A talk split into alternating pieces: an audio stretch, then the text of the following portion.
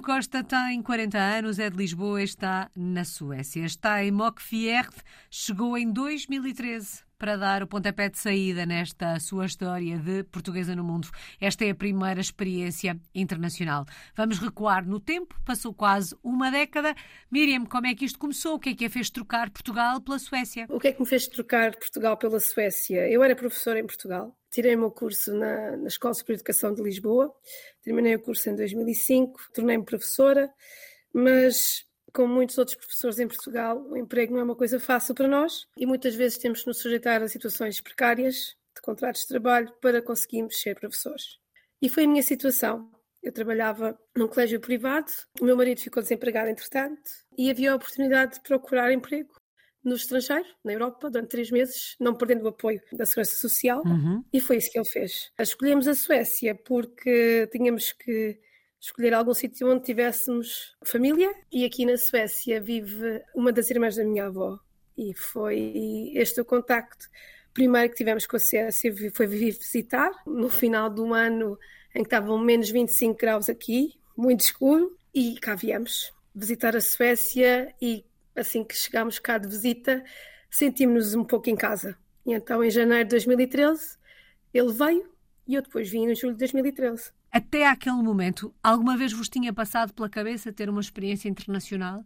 Ou são as Não. vossas circunstâncias que vos fazem olhar lá para fora como uma possibilidade? Eu era daquelas pessoas que ainda muitas há em Portugal, certamente, que dizia que preferia uma sopa no meu país do que emigrar. Ele não, ele sempre teve na ideia de que se algum dia tivéssemos que fazer, fazíamos uhum. e pronto. Mas eu não. Eu sempre, sempre disse isso, também porque também tinha apoio da família, então emigrar para mim era uma coisa um bocadinho. Pronto, não passava pela cabeça de todo, mas depois, dadas as circunstâncias, começámos a ver isso como uma possibilidade. E, e, foi aí que começou. Uhum. E neste caminho, nesta busca de uma oportunidade, de uma outra possibilidade, Sim. percebemos também que querem fazer este caminho com uma zona de conforto, não é? Havia a família que já estava aí na, na Suécia. O marido vai primeiro, a Miriam junta-se depois. Como é que foi o início desta aventura aí pela Suécia? Não foi fácil, porque às vezes ter família nos sítios não é sinónimo de que vamos ter mais ajuda. E no início, sim, foi bom, mas depois as coisas tem, temos que ser nós a fazer, o nosso caminho temos que ser nós a fazê-lo. Ah, então foi todo um processo, porque depois é a barreira da língua, a Suécia é um país eh, onde se fala sueco, portanto é uma língua que só é falada aqui. E para a zona onde nós viemos é muito complicado arranjar trabalho se não se conseguir falar sueco. Então, quando ele veio aqui à procura de trabalho, nesses três meses foi intenso e não foi fácil, mas ele conseguiu arranjar trabalho. Portanto, ele tinha, ele tinha direito a três meses aqui. E uma semana antes de fazer os três meses, portanto, fazendo os três meses, ele não conseguia trabalhar aqui, ele tinha voltado a Portugal uhum. novamente. E uma semana antes de fazer os três meses, ele conseguiu arranjar trabalho com alguém que falava português. Era brasileiro. O, patrão, o primeiro patrão dele aqui, ele era metade brasileiro, metade sueco, portanto falava os dois, os dois idiomas. Nós somos cristãos um, e ele começou a ir aqui a uma igreja e foi através do contacto na igreja que ele conseguiu o primeiro trabalho dele, que foi então com esta pessoa que uhum. falava também português. A Miriam falava desta questão da barreira da língua ser Sim. Eh, importante falar a língua para conseguir emprego. Foi aprender primeiro a falar a língua quando chegou a sua vez de procurar emprego? Ou conseguiu também, à semelhança do marido, um emprego ainda antes de saber falar a língua? Foi como aconteceu. Eu cheguei aqui no dia 1 de julho de 2013, que coincidentemente, não sei se muitas pessoas em Portugal uh, têm conhecimento, mas o calendário sueco, eles celebram todos os dias um nome das pessoas. Portanto, eles uhum. têm o nome do dia, os nomes do dia. E eu, coincidentemente, no dia 1 de julho, quando chego à Suécia, era o, nome de, era o dia da Miriam. Uau! Eu não sabia, soube quando cheguei, e era o meu dia. E sim, ao passado duas semanas de Qatar, eu comecei a trabalhar, não perto de casa, eu tinha que fazer uma viagem longa. Comecei a trabalhar numa cidade que ficava a 8 horas de distância da cidade onde eu morava. A Suécia é muito grande. E eu tive que fazer uh, arriscar. Eu queria trabalhar, vinha muito frustrada enquanto professora de Portugal, então não me passava pela cabeça ser professora cá. Uhum. Queria fazer outra coisa qualquer que não fosse a educação. E então comecei a trabalhar como assistente pessoal uh, de uma pessoa deficiente e ela era dona de uma empresa, era e é dona de uma empresa muito grande aqui na Suécia, de assistentes pessoais para pessoas com deficiência. E eu comecei a trabalhar com ela, só que ela morava a 8 horas da cidade onde eu morava, onde eu cheguei.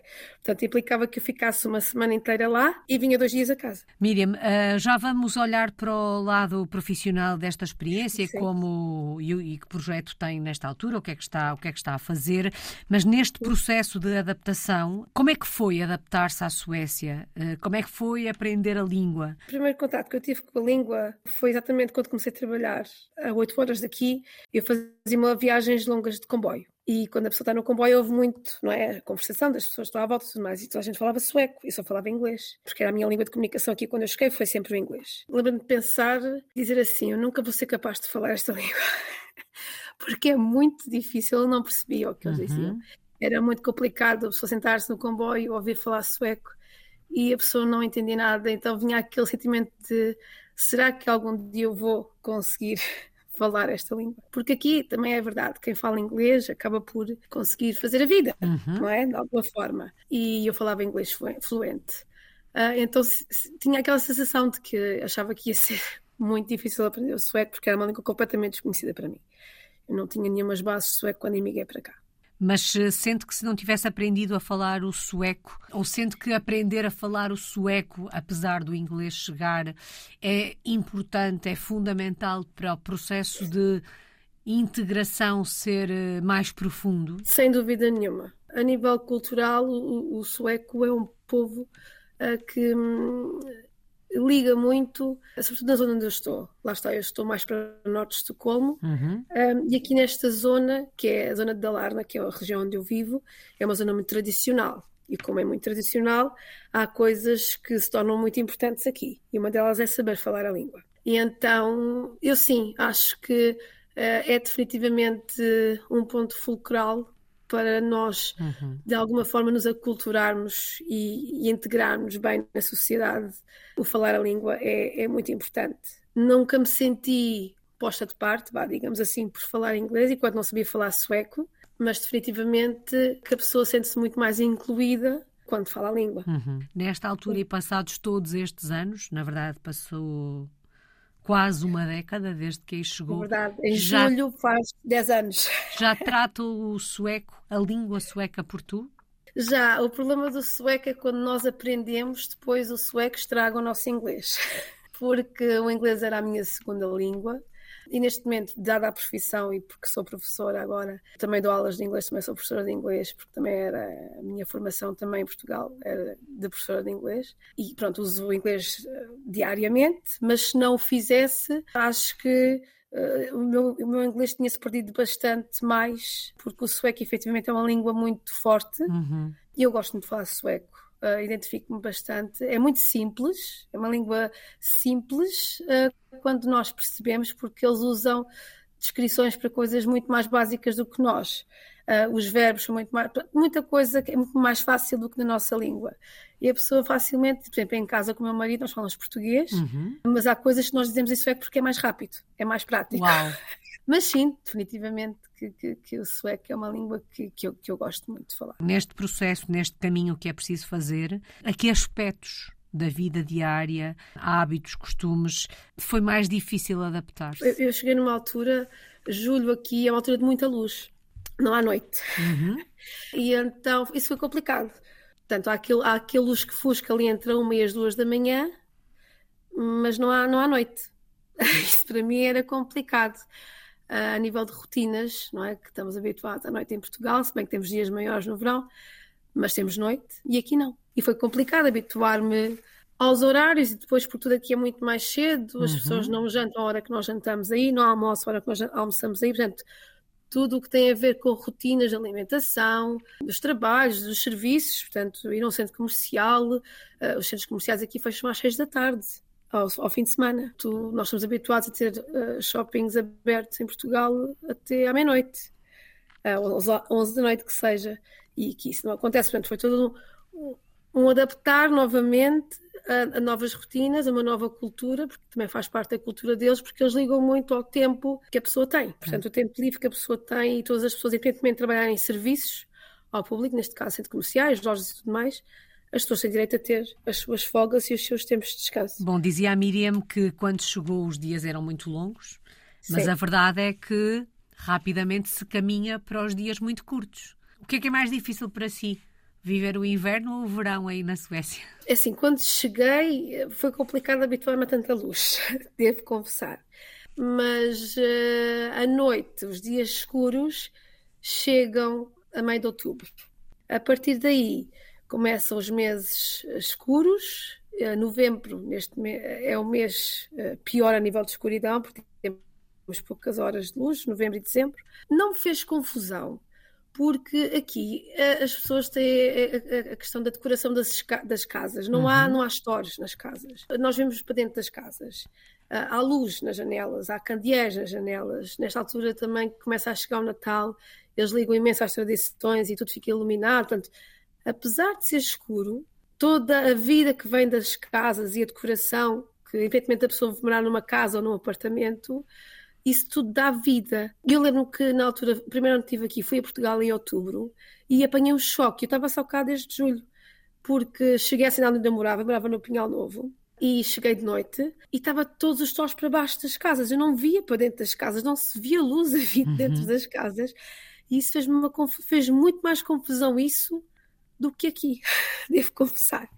Porque esta vida que vem dentro das casas, o facto de não haver stores, das pessoas sei lá, como a gente aí tem uhum. o hábito de, de, baixar os stores, não é? Aqui não há isso. De alguma Mesmo forma, esta vida de... compensa a ausência de luz sim, na rua, é isso? Todo. Sim, sim, sim. Uhum. Para, mim foi, para mim foi muito a ver com isso. Uh, compensa tudo isso, toda essa escuridão. A vida que vem dentro das casas e as decorações e os pormenores que eles ligam, os detalhes de luz aqui e ali, acaba por compensar muito a escuridão que se passa nestes meses de inverno. Uhum. Miriam, como é que são os suecos? O sueco não é um povo fácil o sueco é aquele povo que gosta ou que quer parecer imparcial em tudo.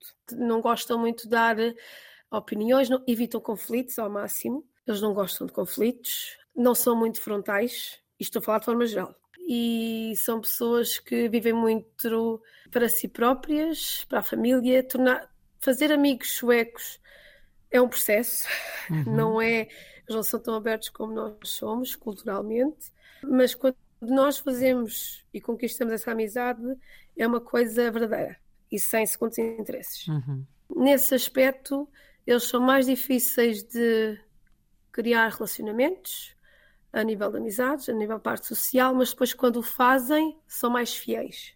É a minha perspectiva. Algum hábito, algum costume muito diferente daquilo a que estamos habituados ao qual se tenha rendido e que queira partilhar connosco? Eu acho que o facto de, por exemplo, um costume em casa, não é? A pessoa chega em casa e descalça-se. Uhum. A pessoa não anda de sapato em casa.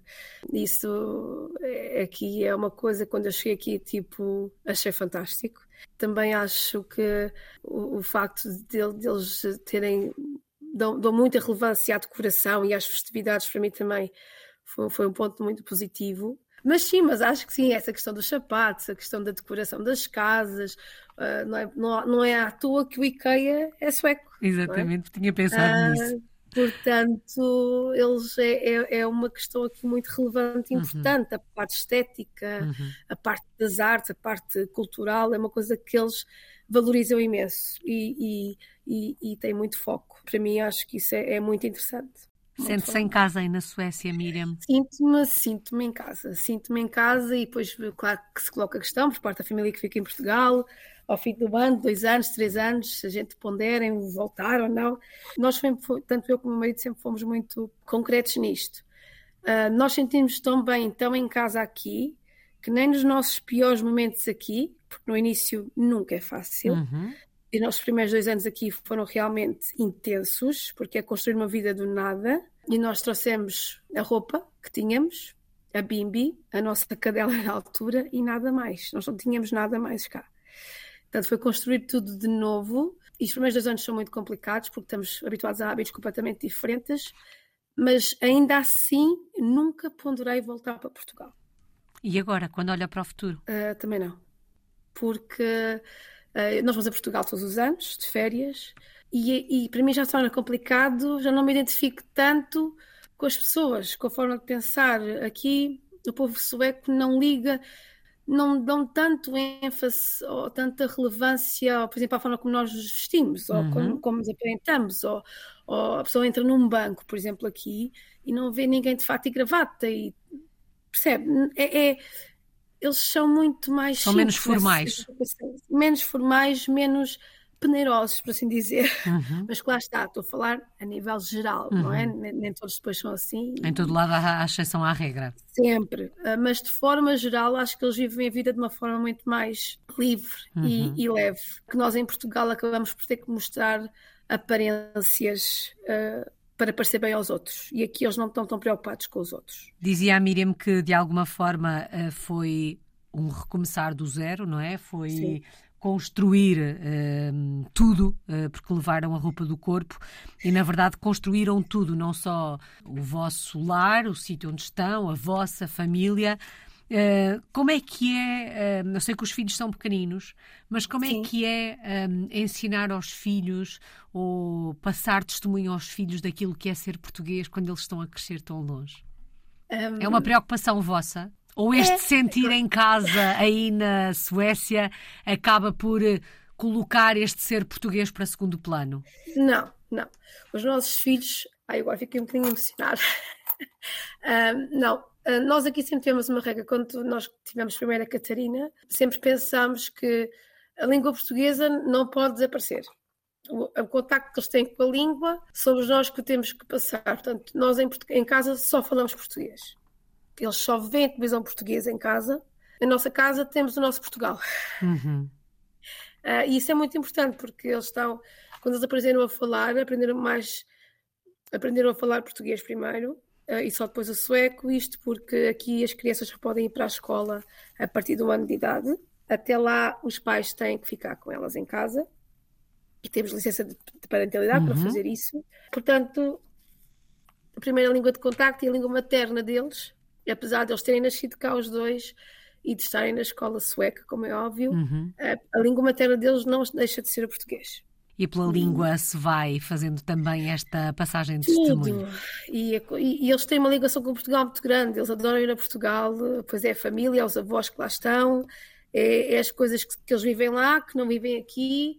Também cada vez que vamos a Portugal tentamos proporcionar experiências uh, relevantes uhum. no, no, nosso país, que não, que não é o país deles diretamente, porque é por afinidade, porque eles nasceram foi cá, mas uh, Portugal são as nossas raízes e isso não queremos que eles negligenciem de forma nenhuma. Bom, lá atrás a Miriam dizia a determinada altura que saiu tão zangada com o ensino uh, em Portugal Sim. que achava que não queria dar aulas quando aí chegasse. Mas a não. verdade é que disse há pouco que é professora. Bom, que projeto é este? Que dia a dia é este de uma portuguesa estar a dar aulas aí na Suécia? É verdade. Olha, eu, lá está, quando cheguei aqui fiz outra profissão completamente diferente, como já, já falei um bocadinho no início. E depois, passado três meses estar nesta, nessa, nessa ofício, decidi que queria ir aprender a língua, que tinha que aprender a língua.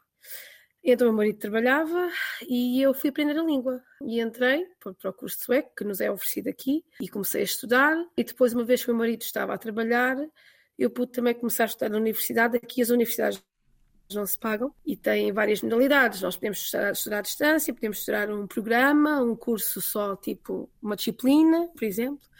Então eu decidi estudar o sueco, naquele curso que me ofereceram, e depois decidi saber um pouco mais sobre o ensino aqui. Então fiz algumas disciplinas complementares, porque o meu curso era válido cá, mas eu tinha que completar o sueco, tinha todos os níveis de sueco para fazer para que eu pudesse ter uma legitimação como professora cá, porque apesar de eu vir muito magoada de ser professora em Portugal, não podia estar fora que uhum. tinha uma licenciatura e que me ia esquecer. Portanto, eu não sabia muito bem o que, é que, que, é que me ia acontecer aqui, então decidi fazer tudo para poder validar e completar as coisas o máximo que eu pudesse. Mas pronto, e comecei a estudar a, língua e depois decidi que ia fazer outra coisa completamente diferente, porque fiz aqui um estágio numa escola uh, que podia ir observar e não me identifiquei com o sistema de ensino de forma nenhuma. Era demasiado liberal uh, e eu vinha com a minha estrutura portuguesa e aqui não é tão rígido como em Portugal. Uh, então decidi que, que não, uh, não quer ser professora cá, então fui a tirar o curso de chefe de cozinha. Uh, durante o ano, tirei o curso de chefe de cozinha, trabalhei num hotel aqui, depois também trabalhei numa escola privada. Mas, entretanto, uh, aqui as crianças que não têm o sueco como, como língua materna têm direito a aprender a sua língua materna. E surgiu uma oportunidade de emprego para eu ensinar português aqui, uhum. uh, portanto, na zona onde eu morava. E foi assim que eu iniciei a minha caminhada no mundo da educação novamente. Portanto, comecei a dar aulas de português a filhos de pais uh, portugueses ou brasileiros, algumas horas por semana. E há um aluno que me chega em, 2000, em janeiro de 2017, uh, vindo de Portugal, portanto, os pais, a mãe é dentista e o pai vai para cá também, a mãe uh, também estava em Portugal e vieram para cá, emigraram para cá.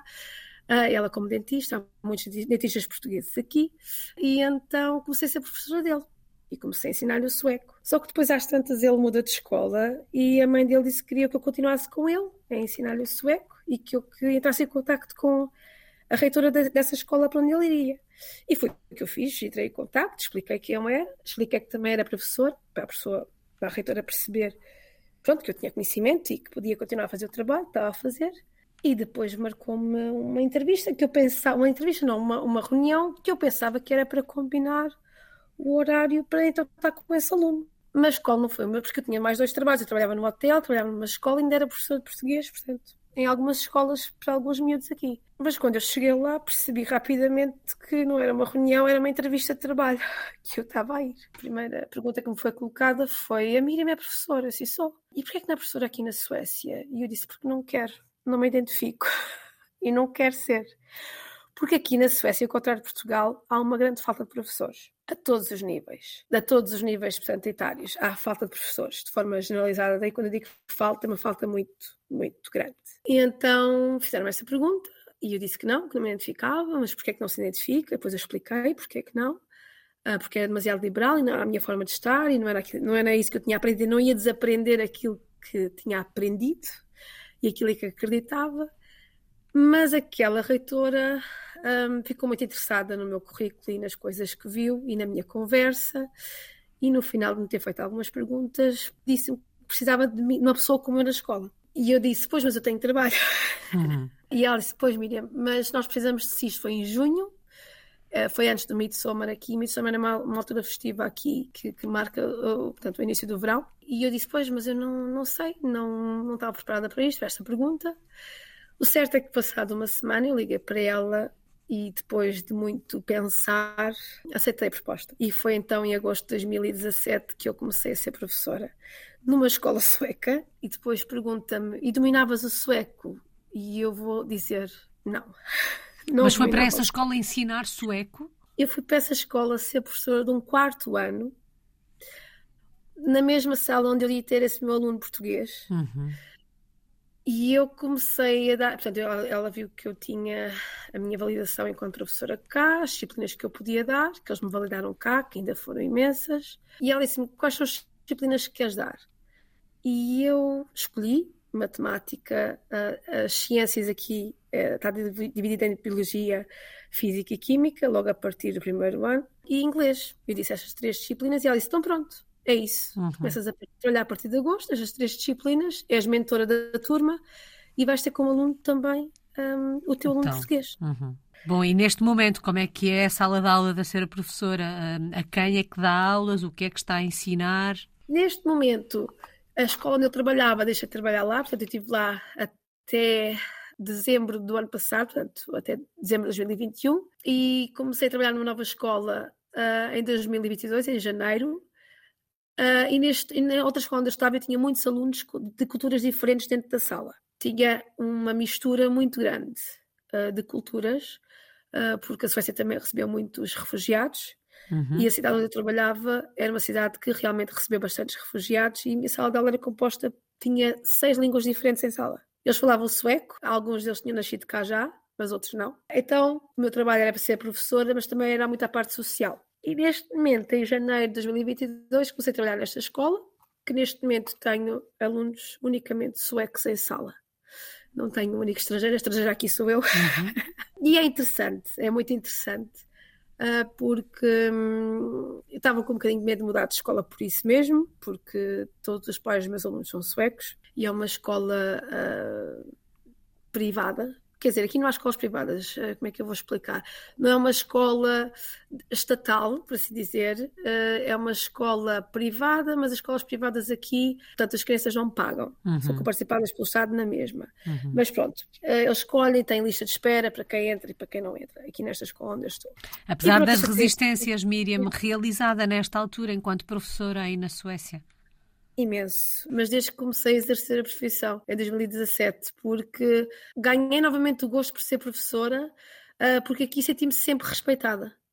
Independentemente do meu nível de sueco, na altura, no, início, não era aquilo que é hoje, nunca me senti uh, desrespeitada, pelo contrário, valorizada, porque tinha, nunca deixei de ser eu, nunca deixei de ter a minha forma de dar aulas como dava em Portugal e, e, foi muito interessante ver que independentemente da escola onde eu esteja a trabalhar os meus colegas uh, dão muito valor à minha forma de estar uhum. profissional e isso eu nunca tive em Portugal. Na Suécia desde 2013, na verdade quase uma década de vida nesse país ao qual chama de casa, está em Mockfjärd. Que lugar é este? Se a fôssemos visitar, onde é que nos levava, Miriam? Olha, é uma vila muito pequena, que fica a 46 km da cidade onde eu trabalho agora. Eh, eu, comecei aqui a morar em Falun e a cidade onde eu trabalho agora é Falun. E Mockfjord fica a 46 km daqui. Uh, e porquê é que nós mudámos, saímos de Falun e fomos para lá? Porque comprámos casa, portanto nós alugámos um apartamento quando viemos e passado dois anos de estar cá, uh, comprámos uma casa, uma vivenda. Uhum. E na altura o crédito que nos era disponibilizado no banco não era muito, porque estávamos cá há dois anos, nem éramos cidadãos suecos ainda na altura também. Uh, mas conseguimos comprar uma casa e, e, e porquê Mogfjord? Porque era mais barato comprar lá, uhum. aí as casas eram boas. Um, e na altura eu trabalhava noutra cidade que era Borlém, que fica aqui um bocadinho distante de, de Falo, mas que era mais próxima, era a 30 km de onde eu moro, de Mogfjord. Portanto, eu como meu marido trabalhávamos em Borlém na altura, e então decidimos por que não então fomos ver a casa, gostámos e fomos mudar para Mockfjord, uhum. uma zona uma vila pequenina, muito pequenina mesmo. Tem um supermercado, tem uma boa gasolina, tem um restaurante, dois restaurantes. Tem mesmo muito pequenina. Depois tem escolas e tem, tem, tem o centro de saúde, tem essas coisas todas, mas é uma vila muito pequenina mesmo. Mas muito confortante porque é uma zona familiar, é uma zona onde há muitas famílias com muitas crianças. Uhum um, e, e, e sentimos-nos bem lá. Dizia a Miriam, eh, na altura não tínhamos cidadania sueca. Tem cidadania não. sueca nesta altura? Temos, temos todos os quatro. Ao fim de cinco anos de cá estarmos, uh, achámos relevante. Uh, primeiro porque foi na altura que o Christian nasceu, foi em 2020, uh, e nós não podíamos ir a Estocolmo porque era a pandemia. Um, então a Embaixada Portuguesa não, não facilitou aqui uh, e queriam que nós fôssemos com uma criança recém-nascida para Estocolmo, em plena pandemia, para fazermos a identificação da criança. Apesar de ele ter aqui os números todos de cidadão, uh, portanto, enquanto pessoa aqui, porque é assim que nasce, eles são atribuídos um número de, chamado Pesha Número, que é o número de identificação pessoal, mas ele não tinha cidadania atribuída, nem portuguesa, nem a sueca, porque tínhamos que ir à, Embaixada Portuguesa resolver isto e, e, e, e, para nós, a nossa cabeça, não nos cabia na cabeça que tínhamos que fazer uma viagem até Estocolmo, que fica a 3 horas da nossa casa, um, em plena pandemia, com bebê, porque eles tinham que ver o bebê, uh, para resolver a cidadania portuguesa do Cristiano. Uhum. E como tal, uh, na altura, uh, foi muito mais prático. Um, pronto, ficámos com a cidadania uhum. sueca. Levou algum tempo, mas pelo facto de ele ser recém-nascido, e o meu marido depois também já estava cá um, há mais tempo que eu, ele conseguiu a primeira cidadania e depois foi tudo foi rápido para nós os quatro. Uhum. E por isso o facto de, ter, de poder evitar ir à Embaixada Portuguesa a Estocolmo, para mim já é uma vantagem. E assim todos têm a cidadania deste país que já percebemos é a vossa casa. Qual é que tem sido Sim. a maior aprendizagem destes últimos anos, Miriam, e desta experiência? Que nós nunca podemos dizer nunca, hum, porque as coisas na nossa vida acontecem e muitas vezes sem esperarmos. Eu acredito, eu acredito que hum, nada acontece por acaso. Tudo tem uma razão de ser e efetivamente Deus tem estado connosco em todo o processo, uh, desde o início, uhum. desde a compra da primeira viagem para vir para cá, posso dizer. Uh, e, e efetivamente as coisas têm aparecido na nossa vida e têm aparecido na minha vida de forma muito natural. Uh, todos os trabalhos que eu tenho, uh, tirando agora este que realmente concorri para vir para esta escola, eu nunca procurei. Eles vieram ter comigo. Portanto, uh, tudo aquilo que tem que acontecer, acontece. Agora temos de estar disponíveis para a mudança. Quem uhum. migra não pode pensar que chega, vê e vence. Nós temos que perceber e adaptar-nos e sermos humildes uh, para poder encaixar numa sociedade que nos está a receber, que nós não conhecemos, mas temos que aprender a conhecer se queremos vingar. Uhum. Uh, para onde vamos?